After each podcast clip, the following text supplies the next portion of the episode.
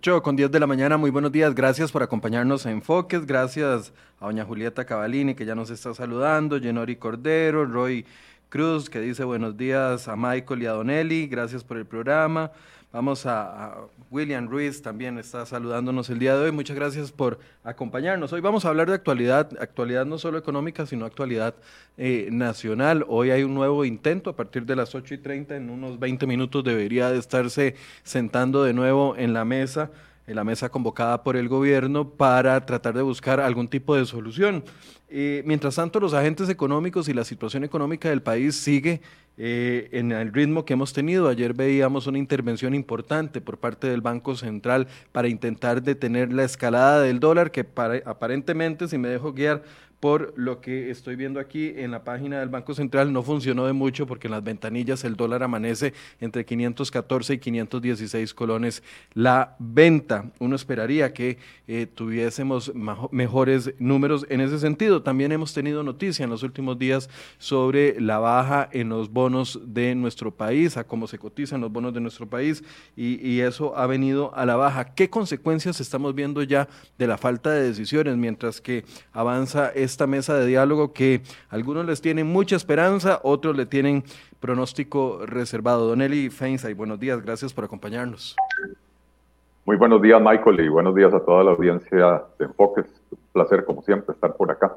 Don Eli, ¿cómo ve ese tema de la mesa de diálogo y el tiempo que, que se ha ido tomando? Yo no, me llama mucho la atención que cuando vino la propuesta el 17 de septiembre, la propuesta del gobierno, saludos a Norma Tolentino que dice que nos saluda desde eh, New Jersey. Cuando vino la propuesta el 17 de septiembre nos decían es urgente tomar decisiones, se vino todo el caos eh, provocado por esa propuesta y después ha venido este impasse, por así decirse, donde estamos tratando de ponernos de acuerdo y, yo no veo que la mesa avance hasta el momento, esperaríamos que hoy tengamos noticias, pero usted tiene algún tipo de expectativa de que verdaderamente este diálogo funcione y llegue a algo teniendo la variedad y la y el arco iris de opiniones que hay dentro de las eh, personas convocadas? Bueno, lamentablemente, Michael, no, no tengo mucha esperanza de que de este proceso de diálogo resulte algo eh, eh, interesante o algo importante. Eh, y, con esto no quiero decir que, yo no crea que el diálogo eh, no es importante. O sea, para mí el diálogo es muy importante, pero uno tiene que saber cuándo, los momentos de cada cosa, ¿verdad? El diálogo tenía que haberse dado antes de que el gobierno presentara la propuesta que presentó en septiembre, que fue una propuesta muy mal pensada y muy mal diseñada, eh, que fue lo que provocó que, se calentaran los ánimos en el país, bloqueos, protestas eh, eh, y un clamor casi universal de no más impuestos, ¿verdad? Este, entonces el diálogo debió haberse dado antes para construir una propuesta. Ahora ya no estamos a tiempo de sentarnos a esperar que una mesa de diálogo con representantes de aproximadamente 60 sectores diferentes, sin reglas del juego claras, se vaya a poder poner de acuerdo eh, y, producir una propuesta integral para resolver los problemas económicos y fiscales de, Costa Rica en un plazo razonable. Eh, y cuando digo que ya no tenemos tiempo, lo, digo con base en el análisis de las cifras. Eh, el, el gobierno anunció al principio de la pandemia un plan de endeudamiento donde eh, eh, proponía eh, créditos internacionales por el orden de 2.900 a 3.000 millones de dólares. De esos 2.900, digamos 2.900 millones de dólares, más o menos la mitad, unos 1.400 ya, ya fueron aprobados por la Asamblea Legislativa. Hay otros poquito menos de 1.100 millones que están en la Asamblea Legislativa, pero no están avanzando. Y este mes, con la discusión del, noviembre más bien, con la discusión del presupuesto, queda muy poco tiempo para otras cosas, ¿verdad? Eh, y hay otros 550 millones que ni siquiera ha terminado el gobierno de negociar con eh, eh, la entidad que los va a prestar. Entonces, ni siquiera está planteado ante la Asamblea Legislativa. Entonces, de, casi 3 mil millones de dólares que el gobierno decía que necesitaba adquirir en deudas relativamente blandas con organismos internacionales, solo tenemos en el bolsillo la mitad. ¿Verdad? El gobierno tiene vencimientos de deuda en los próximos dos meses, en noviembre y diciembre, por aproximadamente 950 millones de dólares. Esto aparte de los gastos normales que tiene que hacer el gobierno, el pago de aguinaldos en diciembre, etcétera, ¿verdad? Eh, y entonces el gobierno la semana pasada intenta llevar al mercado, eh, o sea, le propone al mercado hacer un megacanje. ¿Qué es, ¿Qué es el canje? Es agarrar títulos de la deuda del gobierno de Costa Rica que están prontos a vencer y decirle a, los, a los acreedores, a los tenedores de esos bonos, decirles, mire, se los cambio por bonos que vencerán dentro de 10, 15 o 20 años.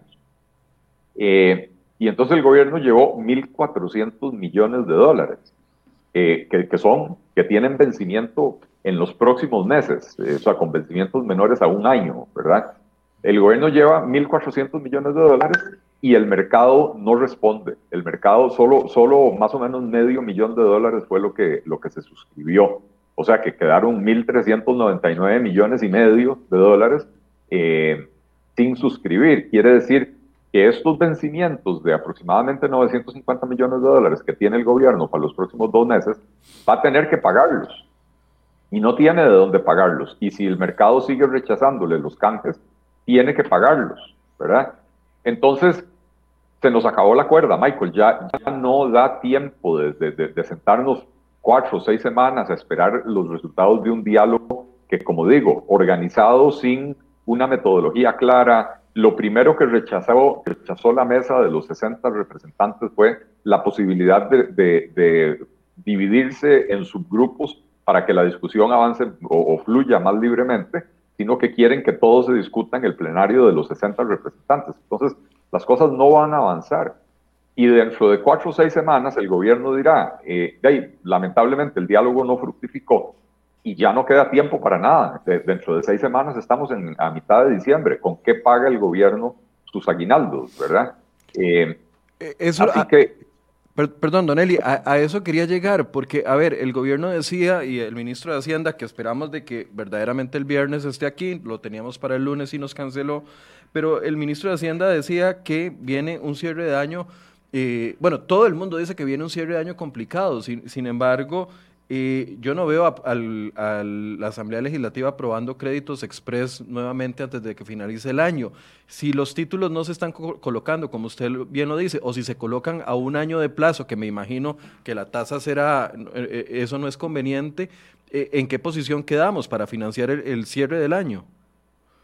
Bueno, si, si el gobierno logra canjear estos bonos por, por otros con vencimiento a un año en vez de, en vez de a cuatro o seis meses, eh, lo que hará es patear el momento del default un año más, ¿verdad?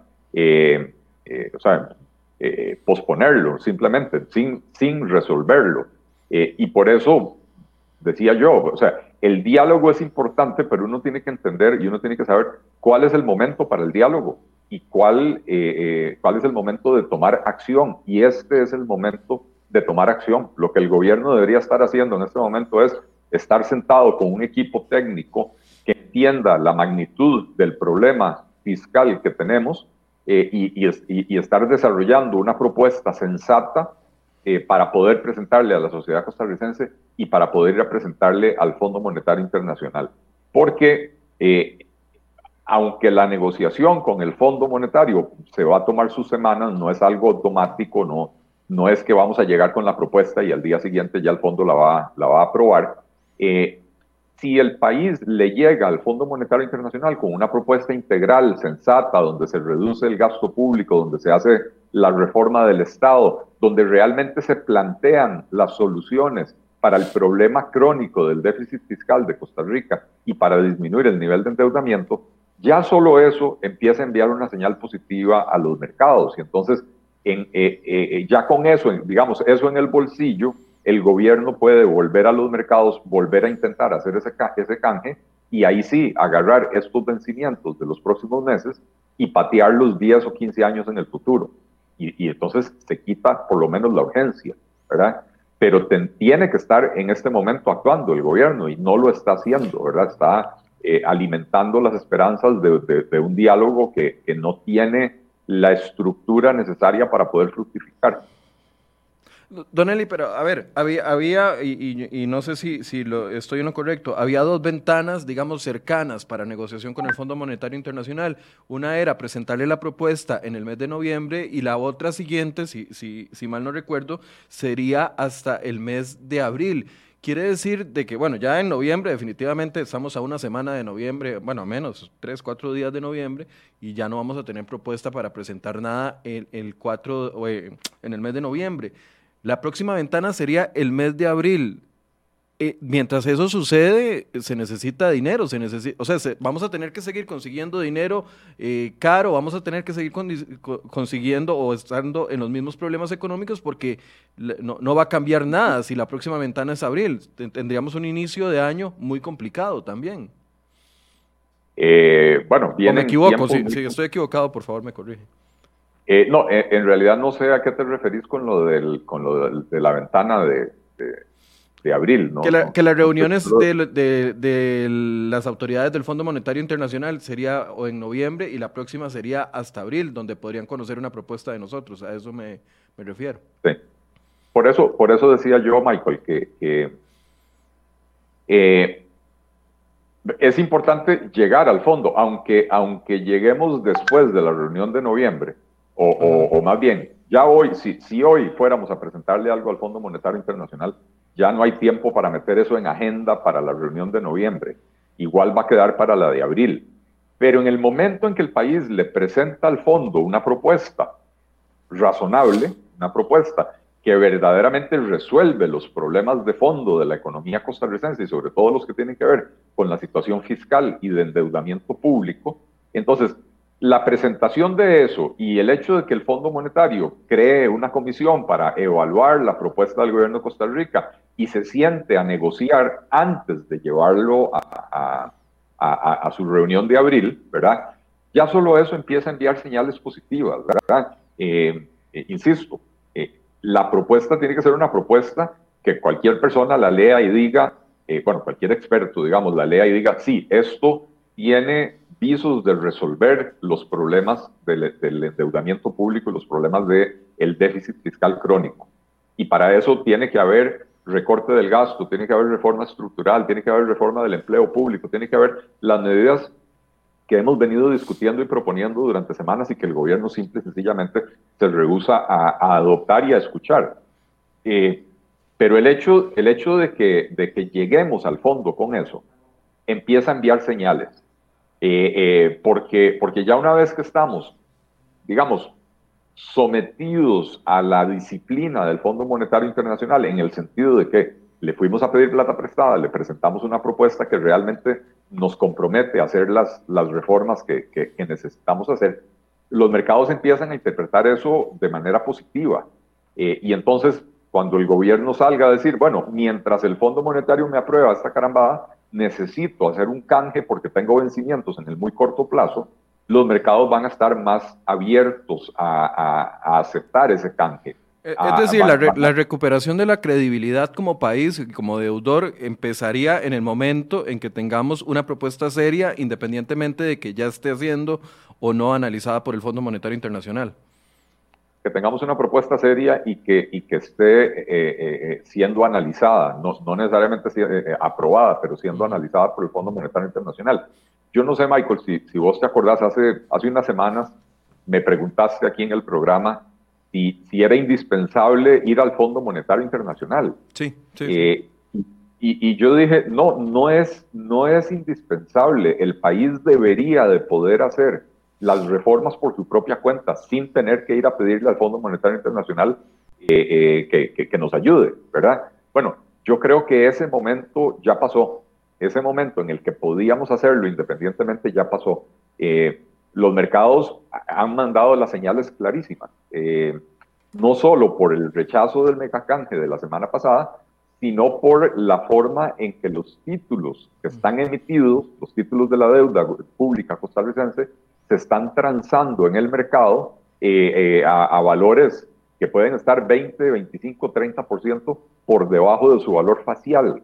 O sea, que si el gobierno emitió un título de, por 100 dólares, hoy en día, dependiendo de la fecha de vencimiento, ese título a lo sumo en el mercado secundario, usted lo puede vender en 80. Eh, y si es de plazo más largo, probablemente lo, lo, puede vender a 67 dólares. Entonces, eh, eh, hay una relación en finanzas, una, una, relación inversa entre el precio de un bono y el rendimiento. Cuando el bono baja de precio, es, porque el inversionista, el que lo va a comprar, está exigiendo un mayor rendimiento. y, lo, y lo explico rápidamente. Digamos que es un bono de 100 dólares con una tasa de interés del 5%. Entonces, ese bono le va a dar a usted 5 dólares todos los años de, rendimiento. Entonces, si usted tiene el bono en sus manos, Michael, y me lo llega a vender a mí, yo le voy a decir, mire, para el nivel de riesgo que representa el gobierno de Costa Rica, 5 dólares es muy poquita remuneración. Entonces, yo le compro a usted ese bono, pero yo no le voy a pagar 100, le voy a pagar 80. Entonces, sobre mi inversión de 80, el, bono sigue pagando el 5% sobre el valor del bono. Entonces, sobre la inversión de 80, eh, esos 5 dólares de rendimiento ya representan una tasa de interés del, eh, eh, no sé, del 6% o 6 y pico por ciento. La verdad es que no puedo hacer el cálculo así rápidamente en la cabeza. Este, pero entonces ya es un rendimiento mejor, ¿verdad? Entonces, lo que están diciendo los inversionistas es, eh, el, el gobierno de Costa Rica representa un riesgo tan alto que yo tengo para poder invertir en títulos del gobierno de Costa Rica, necesito que me den un rendimiento mayor, es decir, una tasa de interés mayor. Eh, y, y, entonces, si el gobierno quisiera tapar el hueco, va a tener que hacer lo que, lo que hizo el gobierno de Luis Guillermo Solís a finales del 2017. No sé si usted recuerda la, la, frase, la frase de doña Rocío Aguilar, cuando ella asume en el 2018 y dice, estábamos pagando tasas de interés obscenas o el mercado estaba pidiendo tasas de interés obscenas. Claro que el, el mercado estaba pidiendo tasas de interés obscenas y el, el, gobierno estaba dando todas las muestras de la mayor irresponsabilidad fiscal posible. Eh, y el país, en vez de corregir esa situación, en los últimos tres años ha seguido por la ruta de la, de la irresponsabilidad fiscal. Entonces, otra vez más, si el gobierno quiere colocar eh, eh, o, canjear esa deuda, eh, va a tener que ofrecer tasas de interés del 9, 10 y, cuidado no más 11, 12% en dólares en un momento en que las tasas de interés en los mercados internacionales están bajísimas, porque por causa de la pandemia hay mucha oferta de recursos y no hay muchas oportunidades de inversión. Don Eli, le pregunta a Euclides Hernández, eh, Don Eli, ¿cuándo entraría el país en un default? ¿Primer trimestre del 2021. Yo le, yo le agrego una pregunta antes. Eh, ¿Se mantiene el riesgo del default con las condiciones actuales en las que estamos? Y, le agrego la pregunta de Euclides. Bueno, no, no, yo, no, yo no tengo una bolita de cristal para, para poder definir cuándo, la fecha. Este, eh, lo que sí puedo decir es que, más bien contestando la pregunta tuya, Michael, eh, o sea, la de Euclides no la puedo contestar directamente porque no tengo la bola de cristal. Eh, pero contestando la tuya, sí, directamente, que vos me preguntas que si se mantiene el riesgo, no, más bien se ha incrementado el riesgo del default en, las últimas, en los últimos 10 días. Se ha incrementado precisamente porque el mercado le dio una señal muy clara al gobierno cuando le rechazó el megacanje de la semana pasada. Eh, y porque el gobierno se ha dedicado en las últimas, o, no sé si el gobierno o el PAC, la fracción legislativa, se han dedicado en las últimas semanas a romper, a quemar puentes con la oposición. Cuando más necesitan del apoyo de la oposición, veamos lo que pasó con el trámite de, eh, eh, con el trámite del, presupuesto en la comisión, ¿verdad?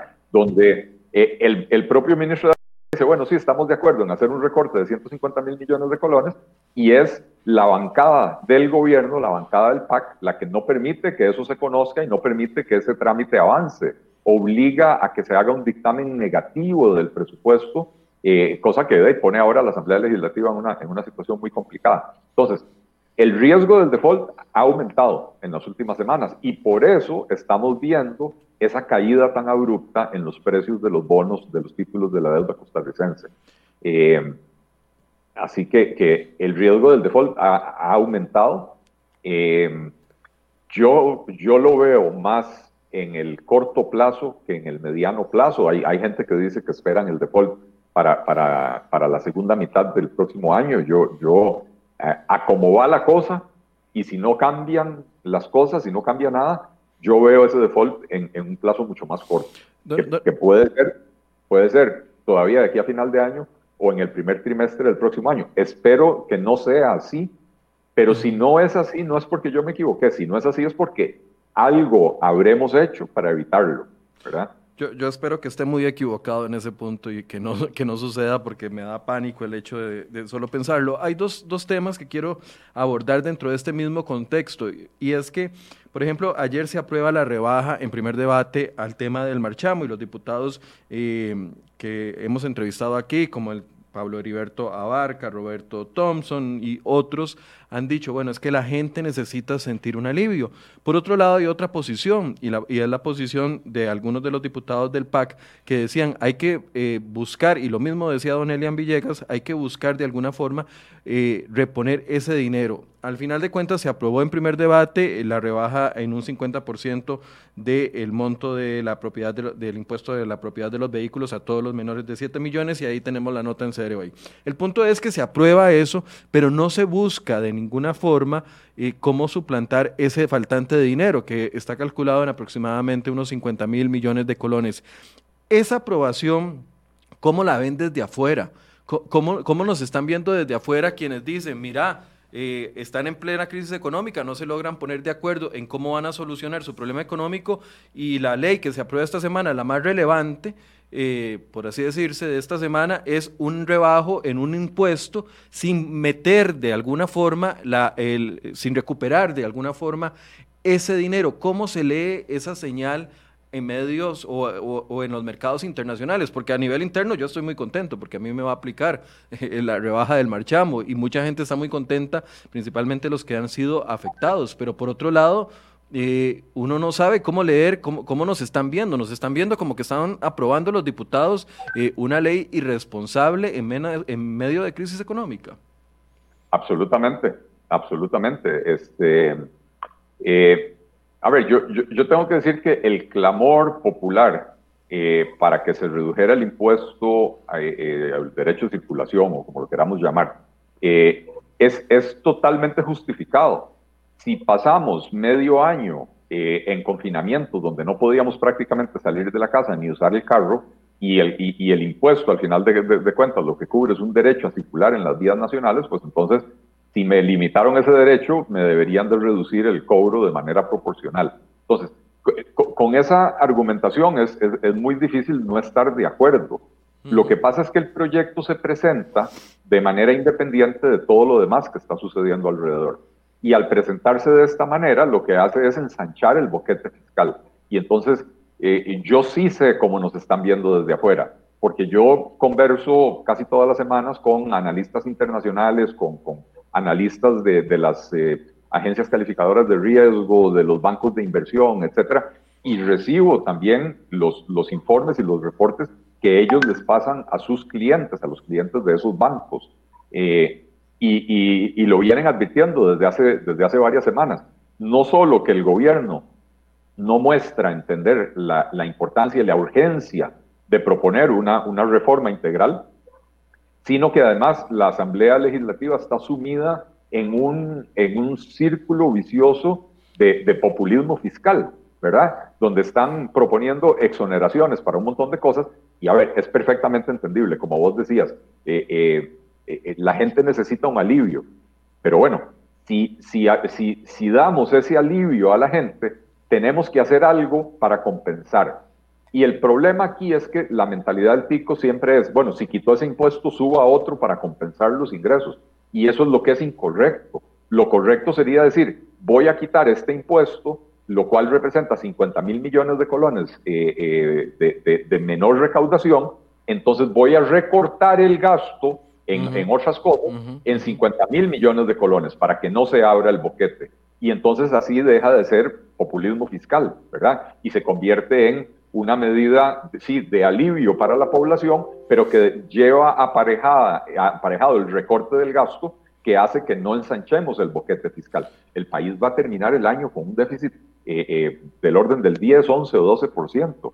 eh, estamos a dos meses de, que se termine el año, ¿verdad? Entonces, este tipo de medidas lo que hacen es ampliar, ensanchar, agrandar el déficit fiscal, lo cual obliga al gobierno a endeudarse aún más. Es que si esto... Estamos, esto... porque estamos muy endeudados. Si, hubiese sido una iniciativa de gobierno o por lo menos una iniciativa apoyada por gobierno, se hubiera buscado la forma de negociar que, como bien usted dice, que ese faltante se reemplace con algún tipo de recorte de gasto de lo que queda de este presupuesto. Ya yo sé que el presupuesto de este año se redujo, no, no recuerdo ahorita, no preciso la cifra, no sé si eran 170 mil millones lo que se redujo el de este año, el, que ya está en ejecución.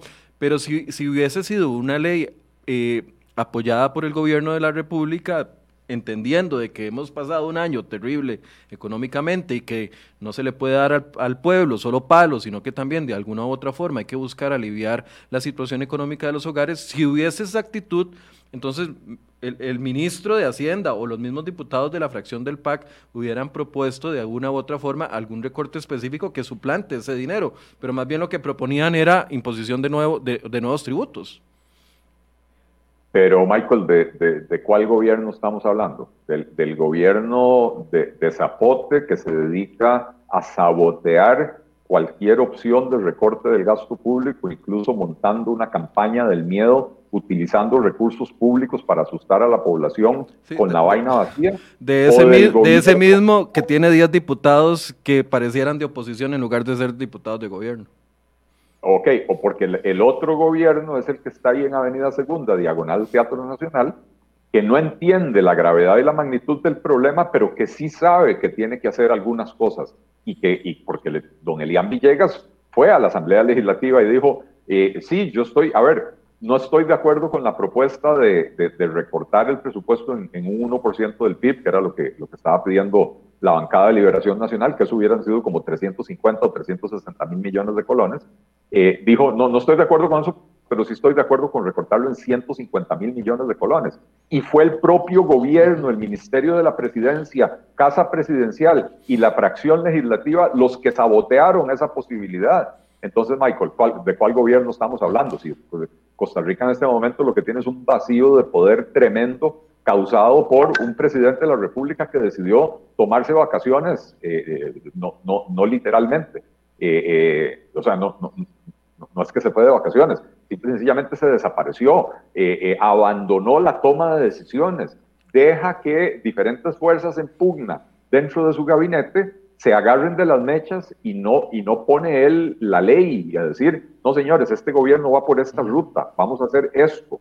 Entonces, eh, eh realmente es difícil esperar que el gobierno haga las cosas. Uno, uno esperaría que los diputados eh, eh, fueran un poquito más consecuentes y un, poquito más propositivos y dijeran, ok, vamos a meter este proyecto de ley, pero simultáneamente, como esto abre un boquete de 50 mil millones de colones, vamos a recortar el gasto en, en tales otras cosas. pero no es así.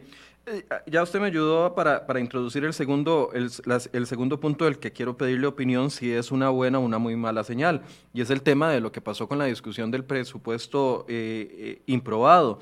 Y, yo no sé si la gente dimensiona lo que significa que el, el, gobierno no tenga la aprobación del presupuesto del próximo año, pero el capítulo de la semana, de finales de la semana pasada, que culminó este domingo, con una propuesta del gobierno, como también afecta o cómo nos leen desde afuera al ver ese circo. Y me refiero a circo porque en muchos momentos fue un circo, verdaderamente. Ver a la diputada, eh, por ejemplo, al diputado Welmer Ramos o a la diputada Laura Guido diciendo que las partidas eh, que se estaban recortando de publicidad iban a evitar de que se publicaran todos los decretos y leyes cuando eso, esa publicación está eh, metida o esas publicaciones están presupuestadas en otros rubros, le llama a uno la atención de que se opongan a cosas que ni siquiera saben cómo funciona verdaderamente. Pero ¿cómo nos han leído ese capítulo? Una oposición completamente comprometida a recortar gasto, una, una, un oficialismo completamente en contra de recortar gasto, un ministro de Hacienda que negocia con la oposición que sí va a recortar el gasto y una oposición, eh, un, partido de, de, de, gobierno que no le hace caso, le zafa la tabla el ministro de Hacienda, no le, no, no, se ve que no hay coordinación y finalmente el, el domingo presenta Don Elian este recorte de 150 mil millones, que de, que de inmediato vinieron las reacciones y algunos dudan de que eso se vaya a hacer efectivo. Esta, este capítulo de presupuesto, ¿cómo también nos ha afectado a nivel internacional? Eh, muchísimo, Michael, porque para empezar, los analistas internacionales no ven a una oposición absolutamente comprometida con el recorte del gasto. No lo ven. no lo ven, no lo ven. Eh, porque porque yo, pensaba que sí. los hechos pesan más que las palabras, Michael. Las palabras de los diputados de oposición eh, han sido muy fuertes a favor del recorte del gasto. Los hechos de los diputados de oposición lo que demuestran es que lo que quieren es crear exoneraciones, eh, eh, eliminar eh, la obligación de cumplir con la regla fiscal, todo ese tipo de cosas. Eso es lo que están proponiendo en proyectos de ley que uno puede ir y leer y están presentados en la corriente legislativa, lo que están presentando los diputados de oposición. Es exoneraciones que ensancharían el déficit fiscal y, la creatividad de eh, evitar que ciertas instituciones, por ejemplo las municipalidades, tengan que cumplir con la regla fiscal. Eh, incluso evitar que tengan que cumplir con cualquier eventual reforma del empleo público. Entonces, los analistas no se, dejan, no se van en la cinta de los discursos. Los analistas analizan lo que están proponiendo, eh, ¿cuál es la palabra? En carne y hueso los diputados y lo, que, se está concretando. exactamente, y lo que se está concretando es irresponsabilidad fiscal, no recorte del gasto. Entonces, eh, eh, eh, está muy bien tener el discurso en contra, o más bien a favor del recorte del gasto, pero si eso no se traduce, porque vaya a a los diputados y lo que le van a decir es, es que el gobierno no, no lo propone, estamos esperando a que el gobierno lo proponga. y, y, y, el gobierno no lo va a proponer porque no le interesa, porque no entiende que la solución del problema va por el lado del recorte del gasto. Eh, entonces, eh, eh, los analistas internacionales no se van en la finta de los discursos, se van, o sea, no se van, analizan los hechos, los hechos comprobables y con base en eso emiten su criterio. Y los hechos comprobables son, esta Asamblea Legislativa le otorgó a las municipalidades la posibilidad de exonerarse del cumplimiento de la regla fiscal. Esta Asamblea Legislativa le otorgó al Banco Central la posibilidad de poner la maquinita ah, de, imprimir billetes a trabajar y ya la empezó a usar el Banco Central esta semana. Eh, esta Asamblea Legislativa ah, presentó otro proyecto de ley que todavía no está aprobado que, que, quiere ampliar la exoneración de las municipalidades del cumplimiento de la regla fiscal. O sea, lo que se está haciendo versus lo que se está hablando son dos cosas diferentes. Y lo que se está haciendo es cada vez más irresponsabilidad. Eh, y el gobierno, por otra parte, insisto, es un gobierno débil, eh, eh, mal, mal coordinado, no tiene coordinación el gobierno, no tiene dirección el gobierno. tiene un equipo económico que no hay un solo economista. Y entonces eso se nota y eso lo perciben los analistas internacionales. Este, esta, esta semana recibí un, un, informe de un analista de, de, de uno de los grandes bancos de inversión donde precisamente decía ese tipo de cosas. Decía, eh, eh, el gobierno, en vez de plantear soluciones, está proponiendo un diálogo al que no se le ve eh, futuro. y la oposición, en vez de asumir la responsabilidad y poner orden en el país, lo que está haciendo es proponiendo, promoviendo más exoneraciones, o sea, más huecos en la legislación fiscal, más, más déficit fiscal.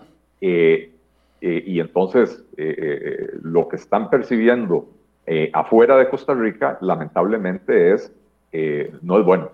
La, la, tercera, el tercer hecho noticioso que, que, yo quería mencionarle, usted se me acaba de adelantar, y es la decisión del Banco Central que estrenó esta reforma legal que se había aprobado. No recuerdo en cuál fue de las leyes que se aprobó, Don Eli, tal vez usted me puede ayudar, pero que adquiere 1.678 millones en bonos de gobierno. ¿Cómo lee usted esto? El presidente del Banco Central dijo que esto no era una medida irresponsable, pero efectivamente se estrenó esta semana ya con 1.678 millones de colones en bonos del gobierno. ¿Qué, ¿Qué, le significa a usted esto y cómo nos leen los mercados con esta decisión del Banco Central? Nada más para ponerles en contexto el cambio en la legislación vigente desde abril pasado, mediante la cual se permitió al Banco Central adquirir bonos del Ministerio de Hacienda en el mercado secundario, por fin fue puesto en práctica este lunes con la compra de 1.678 millones. La información eh, fue confirmada, la compra se realizó a tres puestos de bolsa y consiste en un título que vence el 26 de septiembre del 2029. Se transó a través de la plataforma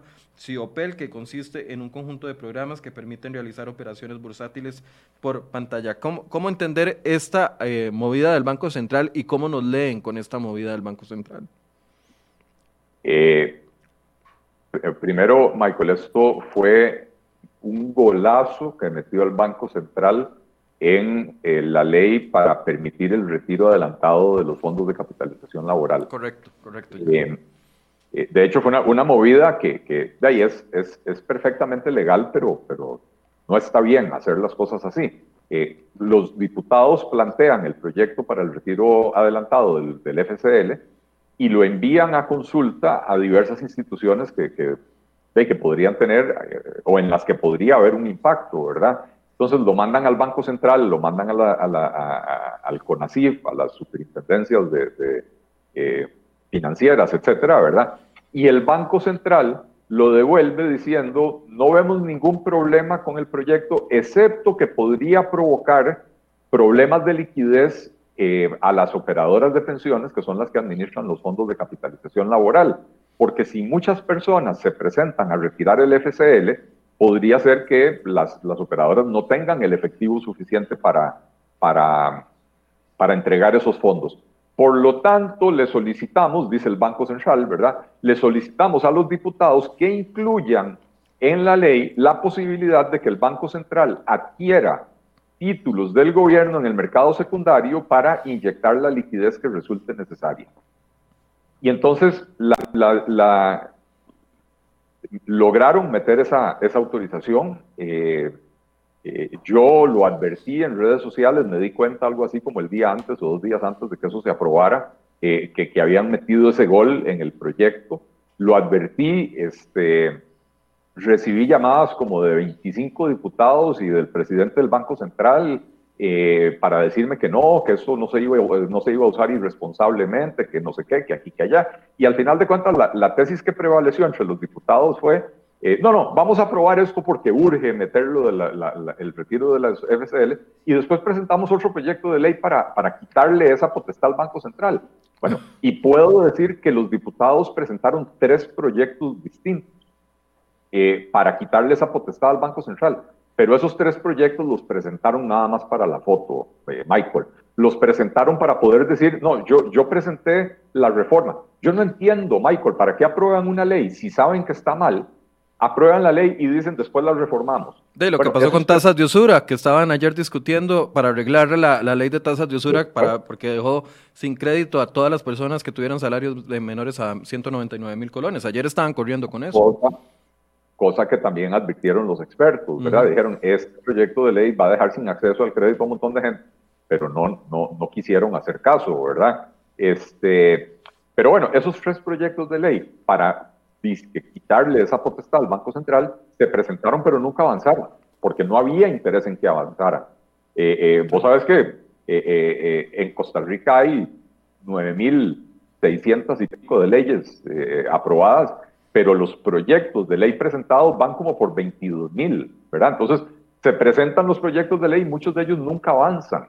Entonces, la presentación de esos proyectos de ley fue simplemente para el show político, ¿verdad? Correcto. Eh, bueno, se le autorizó al Banco Central a comprar hasta 250 mil millones de colones en el mercado secundario. Eh, ayer el Banco Central tomó la decisión de empezar a utilizar esa potestad. Eh, y, las señales que, tenemos son muy confusas, ¿verdad? El Banco Central dice que no, que fue por la, necesidad de que se notaba una cierta tensión, hablan ellos, en ese segmento de la curva eh, eh, de la curva soberana, eh, que eran vencimientos al año 2029, una cosa así por el estilo. Este, pero después sale el, el, gerente general de la Bolsa Nacional de Valores a decir que la Bolsa Nacional de Valores no entendió la intervención del Banco Central porque no había ningún problema de liquidez. Este, y entonces pareciera ser, bueno, no, no, no, no, no, no quisiera entrar a conjeturar eh, eh, qué fue lo que motivó al Banco Central a, intervenir de esta manera. yo quiero ver si esos títulos se los compraron a operadoras de pensiones para cumplir con el cometido de la ley de eh, brindarles la, la, la, liquidez que necesitaban para poder liquidar los fondos de capitalización laboral, o si realmente están interviniendo, que es lo que, que, es lo que sospecho, están interviniendo antojadizamente eh, eh, comprando títulos del gobierno simple y sencillamente para abrir espacio para que los que tenían esos bonos ahora vayan a comprar nuevos bonos emitidos por el gobierno. Don Eli, perdón, si se lo hubieran comprado a las operadoras de pensiones, no, no tendría que haber pasado por Hacienda, porque son bonos de Hacienda. No, porque son bonos de Hacienda que están en manos de, las operadoras de pensiones o de cualquier persona o cualquier institución. Ah, eh, o sea, vos, vos, podés ir al mercado y comprar vos un título de, de, la deuda del gobierno de Costa Rica es tuyo. Vos lo vendés libremente, no tenés que pedirle permiso a, Hacienda. Eh, y entonces pareciera ser que lo que se hizo fue evitar que algunos tenedores de bonos tuvieran que venderlos a precios de mercado. Como, como decíamos antes, más temprano en el programa, los, los bonos de la deuda pública costarricense en este momento están muy castigados en los mercados.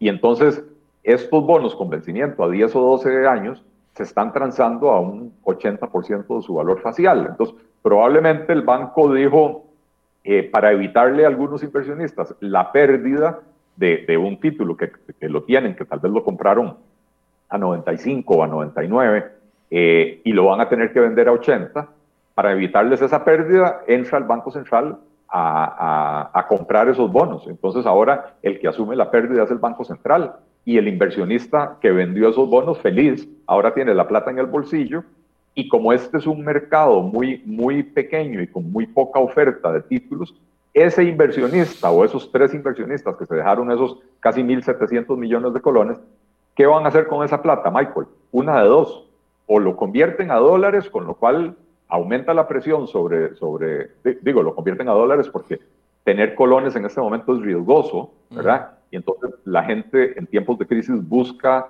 refugiarse en una moneda fuerte que le permita preservar el valor de sus ahorros, ¿verdad? Entonces salen corriendo a comprar dólares y eso ayuda a meterle presión al tipo de cambio, que es algo de lo que hemos estado observando en las últimas semanas en el país, o salen a reinvertir eso en nuevos títulos del gobierno. Y entonces sucede lo que yo advertí, que es un mecanismo de triangulación que es que en vez de que el Banco Central le compre directamente al gobierno, que es ilegal, el Banco Central le compra al tenedor de los bonos para que el tenedor de los bonos use esa plata para comprarle títulos al gobierno. Y con eso eh, se abre un portillo para que siga creciendo el gasto público. Yo, de hecho, presenté una acción de inconstitucionalidad contra ese artículo de la ley. Eh, lamentablemente, los trámites en la, en la sala cuarta duran mucho tiempo, pero yo desde abril o mayo presenté esa, esa acción de inconstitucionalidad y ahí estamos esperando a que, a que lo resuelvan. Pero está en curso la acción. Sí, le dieron curso, le dieron curso, pero, pero bueno, aparte de que le dieron curso, no, le dieron curso y le dieron chance a, no me acuerdo si a la Procuraduría General de la República, al Ministerio de Hacienda, qué sé yo, al Banco Central para que se refirieran a, al recurso, ¿verdad? Pero después de eso no ha habido todavía pronunciamiento de la Sala Cuarta. Don Eli, volviendo a, enumerar para la gente que se conecta hasta, ahora, lo que estamos analizando son los temas que se han aprobado o las noticias económicas de los últimos días que eh, pueden generar algún tipo de incertidumbre. Entonces, esta adquisición de 1.778 millones por parte del Banco Central en, en bonos en el mercado secundario eh, podría ser entonces también una mala señal, como lo es la, improbación del presupuesto, como lo es la aprobación del tema del marchamo. Ya ahí tendríamos tres, tres señales eh, negativas en, en, menos de 15 días a los mercados internacionales. Em, ¿O no, o no necesariamente? Bueno, eh, a ver, otros bancos centrales en otras latitudes eh, utilizan mecanismos como estos, ¿verdad? De comprar títulos en, comprar títulos en los mercados secundarios para inyectar liquidez o, venderlos para recoger liquidez, etcétera, ¿verdad? Entonces, lo usan como una herramienta de política monetaria. y el Banco Central está defendiendo que eso es lo que están haciendo, ¿verdad? Que lo que están haciendo es inyectando liquidez. Eh, eh, eh, el problema es que el Banco Central ha venido inyectando liquidez desde, desde que se desató la pandemia. De hecho, el, el, medio circulante, o sea, el dinero en circulación, no tengo claridad de la cifra exacta, pero creo que se ha duplicado desde que empezó la pandemia porque los bancos centrales tienden a, promover lo, que se llaman políticas anticíclicas. Es decir, si, si, si la economía está estancada, entonces promueven una política monetaria expansiva para tratar de ayudar a la reactivación de la economía. Bueno, eso es lo que ha venido haciendo el Banco Central. Lo que pasa es que la economía está estancada por, por condiciones diferentes a, los a las de una crisis económica normal. La economía está estancada porque fue obligada, buena parte del aparato productivo fue obligado a cerrar eh, durante muchísimos meses. Entonces, por más dinero que usted le inyecte a la economía, no logra que ese dinero se traduzca en mayor producción, en mayor consumo, en, eh, eh, en nada de eso. Ese dinero termina yéndose a dónde? A refugiarse en una moneda fuerte. Y por eso el tipo de cambio ha venido subiendo, ¿verdad? Por eso tenemos devaluación en el país, porque hay muchos colones en la calle buscando a dónde parquearse eh, y, la inversión más segura en este momento es parquearse en moneda extranjera, ¿verdad? Eh, si se llega a, de alguna manera a, intuir que lo que el Banco Central hizo fue un mecanismo de triangulación para que las entidades que vendieron esos bonos al banco agarren ese dinero para comprar otra vez bonos de Hacienda, pero ahora con tasas de interés más altas, entonces sí, la señal que esto le envía a los mercados internacionales y a los analistas y a los calificadores de riesgo es, es nefasta, es, es, terrible, porque eh, una vez que usted abre la llave del financiamiento, de, o sea, del financiamiento del gasto público mediante emisión de moneda, eh, lo que hizo fue abrir las puertas para un proceso inflacionario eh, como, el, como el que ha vivido Venezuela en los últimos años, como el que está viviendo Argentina en, en la actualidad, y como de los cuales hay eh, eh, decenas o centenares de ejemplos alrededor del mundo eh, a lo largo de los últimos 40 años, ¿verdad? Son las 8 y 57. he abordado estos cuatro temas solo para llegar a una pregunta final, que es la que me interesa, pero es que quería darles contexto. A algunas personas Dice doña Mayela, no entiendo ni papa, pero algo sí está claro y ya hace su opinión. Doña Mayela, perdón, porque la idea de este programa más bien es tratar de bajar los temas a lo máximo posible para que sea entendible eh, por todos los demás. Vamos a seguir haciendo el esfuerzo para que usted sí entienda papa cuando, cuando nos, nos escuche. La, pregunta eh, final... Y, hay que reconocer, Michael, que, que sí, son temas... Son muy temas, muy densos.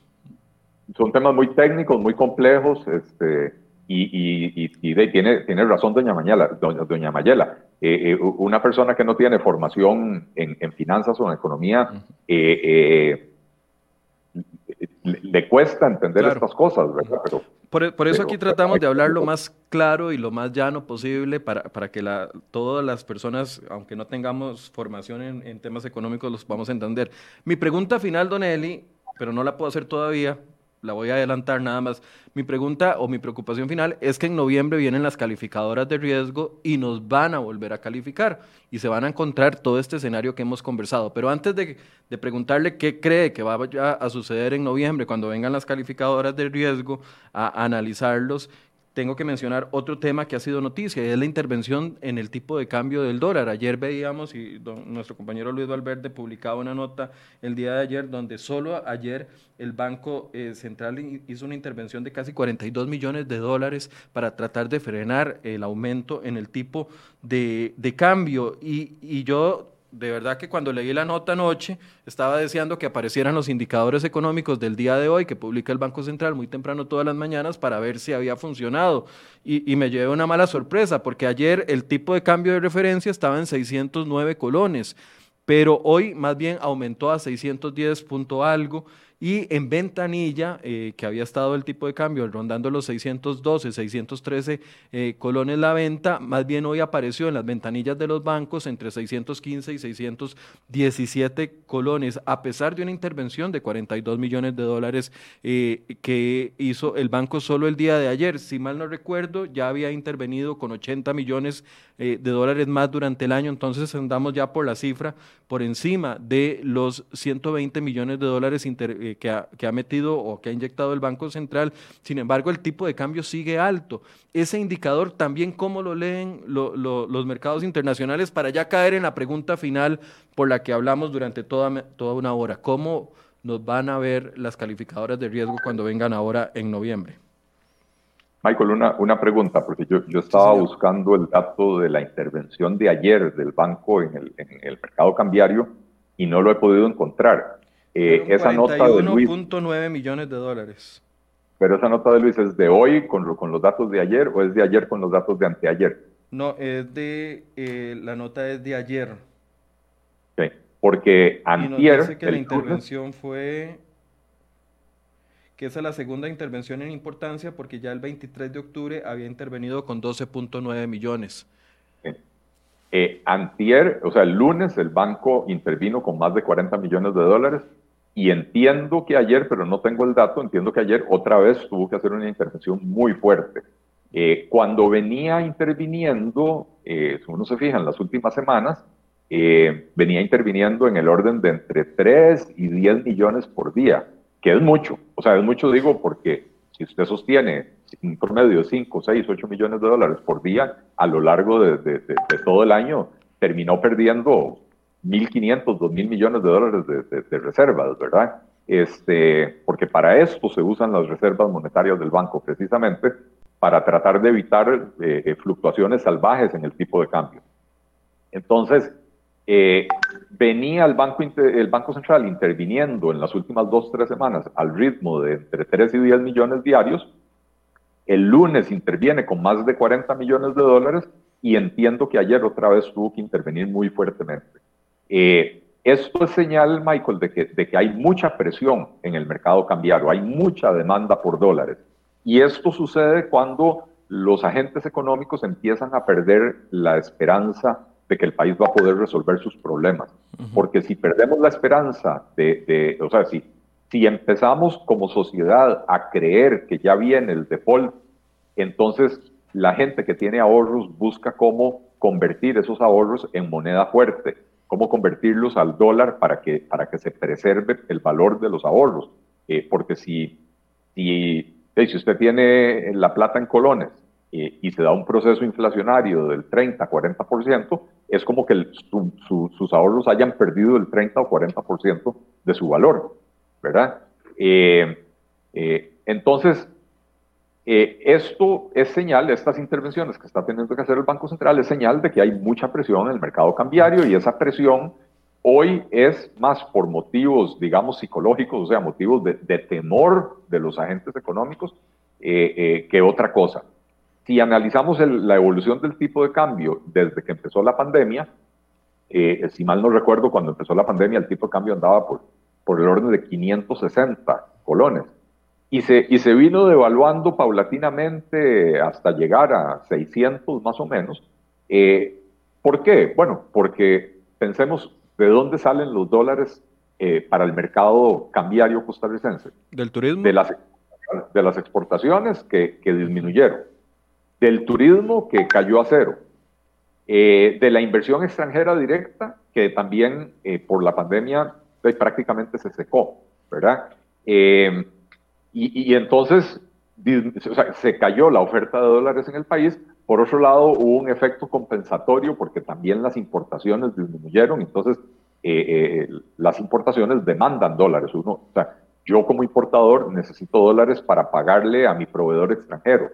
Entonces, cayó la oferta, cayó la demanda, pero por supuesto la oferta cayó muchísimo más. Al caer el turismo, al caer las exportaciones, al caer la inversión extranjera, ¿verdad?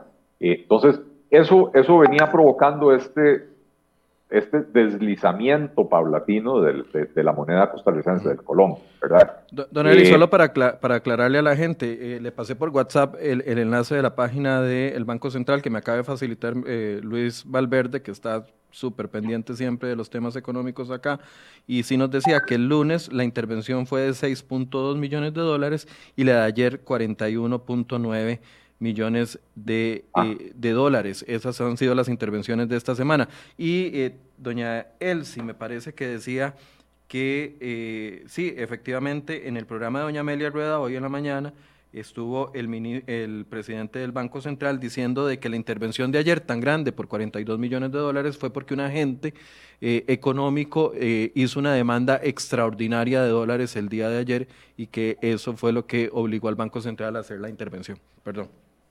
Ok. Este, sí, bueno, e, efectivamente, gracias por el, por el enlace, gracias a Luis por, por enviarlo. Este, em, entonces, bueno, decía yo que, que, la devaluación que hemos visto desde el principio de la pandemia hasta hace unas semanas tenía esa explicación. Hay menos dólares porque se cayó el turismo, porque se cayeron las exportaciones, etcétera, y entonces eso hace que el precio suba.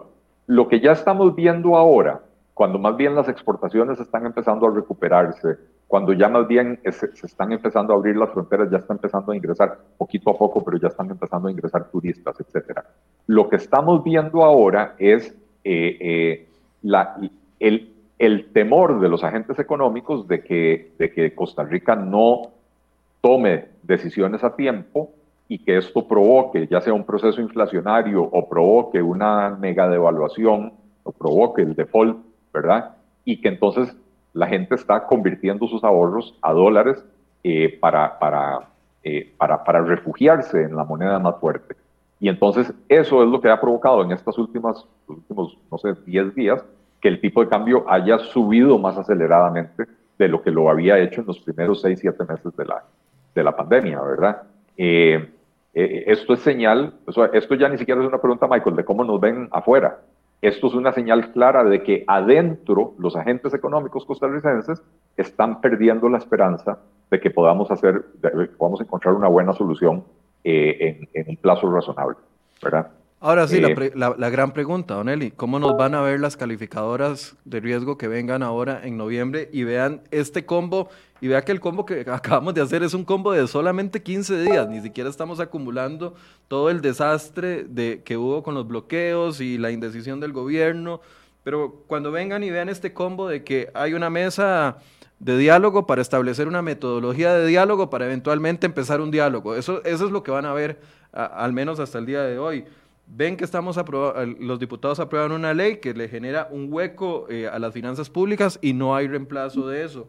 Además, ven el pleito que hay con un presupuesto para el próximo año que no tiene la aprobación de los diputados hasta el momento. Y ven al Banco Central interviniendo en el mercado importantemente, no solo con la compra de bonos, sino también intervenciones en el dólar. ¿Qué le va a decir eso a las calificadoras de riesgo? ¿Qué van a decir las calificadoras y, lo, y qué consecuencias puede traernos a nosotros? Bueno, lo, que tenemos que hacer es ir a releer lo que dijeron las calificadoras de riesgo eh, cuando por ahí de abril eh, nos rebajaron la calificación. Nos rebajaron la calificación y nos pusieron con perspectiva negativa. Eh, y, básicamente lo que dijeron es, el país necesita hacer unos, una serie de reformas, de ajustes estructurales que le permitan eh, retomar la senda del crecimiento y que le permitan eh, poner a las finanzas públicas en una senda sostenible a, mediano y largo plazo eh, y, advirtieron que si el país seguía jugando con fuego y, jugando canicas con, con la situación fiscal, lo, que, lo que seguía era pues entonces una, a ver, lo, advierten de manera velada, no lo dicen así, pero, pero básicamente están diciendo bajan la calificación, nos ponen perspectiva negativa, lo cual, ¿la perspectiva qué es? La perspectiva es, es un indicador de la probabilidad de que en futuras revisiones nos vuelvan a bajar la calificación. Si nos va muy bien, simplemente nos dejan la calificación que tenemos, porque en este momento tenemos perspectiva negativa. Si nos va muy bien, lo que harían es cambiar la perspectiva a estable, por ejemplo. Pero a cómo se ha comportado el país en los últimos seis meses, eh, una de dos, o se apiadan del país y no nos cambian la calificación del todo, o muy probablemente nos dan ese empujoncito que nos hace falta para caer de la categoría de inversión altamente especulativa a la categoría de inversión basura, de bonos basura. Estamos a, una grada, ¿verdad? todo lo que tenemos que hacer es bajar un, escalón de la calificación en la que estamos a la que sigue para abajo y estamos al nivel de, eh, bonos basura. Eh, entonces es, es altamente probable que suframos una reducción, una nueva rebaja de la calificación. No puedo afirmar que así va a ser, nuevamente no es bolita de cristal, eh, pero, pero y, muchas veces hacen consideraciones también de, de, otras naturalezas, podrán decir, bueno, que no, que por la pandemia, esto, lo otro. Pero si, los, si las calificadoras de riesgo vienen, digamos, en los próximos 15 días, y no ha habido un movimiento serio para empezar a plantear las reformas y los ajustes de largo plazo que el país necesita. Y la Asamblea Legislativa sigue dándole trámite a proyectos populistas y a proyectos que, eh, eh, eh, complican más la situación fiscal en vez de ayudar a resolverla. Y si el gobierno sigue enfrascado en un diálogo para dialogar acerca de cómo dialogar para poder saber cuál va a ser la metodología de diálogo, lo más probable es que la calificación no la, no la rebaje, lamentablemente. Una conclusión, Don Eli. Vio, vio, le dediqué 55 minutos del programa al contexto solo para hacer una pregunta. Que esta era la que, la que más me, me interesaba. Pero es que, eh, viendo el comentario de Doña Mayela, y, siempre se los he dicho, eh, la idea de este programa es que, nos, que aprendamos todos, que nos eduquemos, de que aprendamos a leer las situaciones que están pasando en el país. De al que le gusta, le gusta. Al que no le gusta, hay otras opciones de programas a las 8 de la mañana que puede ver y que son más de acuerdo a su, a su partido político. Pero bueno, Don Eli, una conclusión. Eh, Michael, eh, es tiempo de acción, es tiempo de hacer. El tiempo para hablar y dialogar ya, ya se agotó. Este, eh, no, no hay que abandonar el diálogo social porque podría ser que de ahí surjan algunas ideas para complementar lo que debería ser una propuesta elaborada técnicamente desde el gobierno o desde la Asamblea Legislativa. A mí me gusta la idea que ha propuesto Mario Redondo de crear una comisión legislativa mixta con diputados y expertos, eh, que también se puede incluir a, funcionarios del gobierno, para elaborar ahí una propuesta eh, integral para, para ir a presentarle al Fondo Monetario Internacional el tiempo de hablar eh, sin límite de tiempo y sin conclusión eh, ya se acabó. Es tiempo de valientes, es tiempo de actuar eh, y, lo que el gobierno debería estar haciendo es, en paralelo a este diálogo, buscar la forma de, de crear esta comisión que permita, insisto, plantear reformas que resuelvan el problema y que sean políticamente viables, por lo cual es imperativo involucrar a los diputados de la Asamblea Legislativa, porque lo que sea que se defina lo van a tener que aprobar en la Asamblea Legislativa. Muchas gracias, don Eli Feinstein. ayer escuchaba a, don Rolando Lacle que lo entrevistaron en otro medio de comunicación y decía que el gobierno tiene que entender que no puede refugiarse en mesas de diálogo para no tomar decisiones y yo creo que tiene completa razón. Las mesas de diálogo eh, es, importante, pero vea que en 15 días que no se ha logrado establecer una mesa de diálogo serio, han pasado 5 o 6 temas que ya abordamos durante toda la hora que siguen afectándonos económicamente y que siguen afectando la imagen del país. O sea, creo que, que Don Eli va enfocado también en la misma en el mismo sentimiento de otras personas que conocen cómo funciona el país, que conocen cómo funcionan los, los eh, mercados económicos y que conocen que esto puede estarnos afectando. Muchas gracias, Don Eli. Buenos días.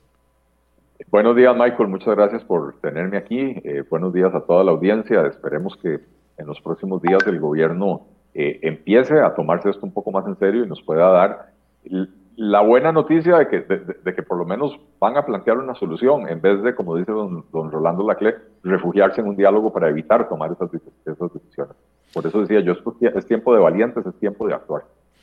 Bien, Gracias a Don Eli Feinza y gracias a ustedes por la paciencia de escucharnos durante toda esta hora y diez minutos que estuvimos al aire y también eh, gracias por sus comentarios, como siempre, los positivos, los negativos, de todos aprendemos y tratamos de, eh, sacar lo mejor para poderles llevar a ustedes todas las mañanas un programa que por lo menos ustedes puedan decir que aprendieron algo o que entendieron el punto de vista de alguna persona.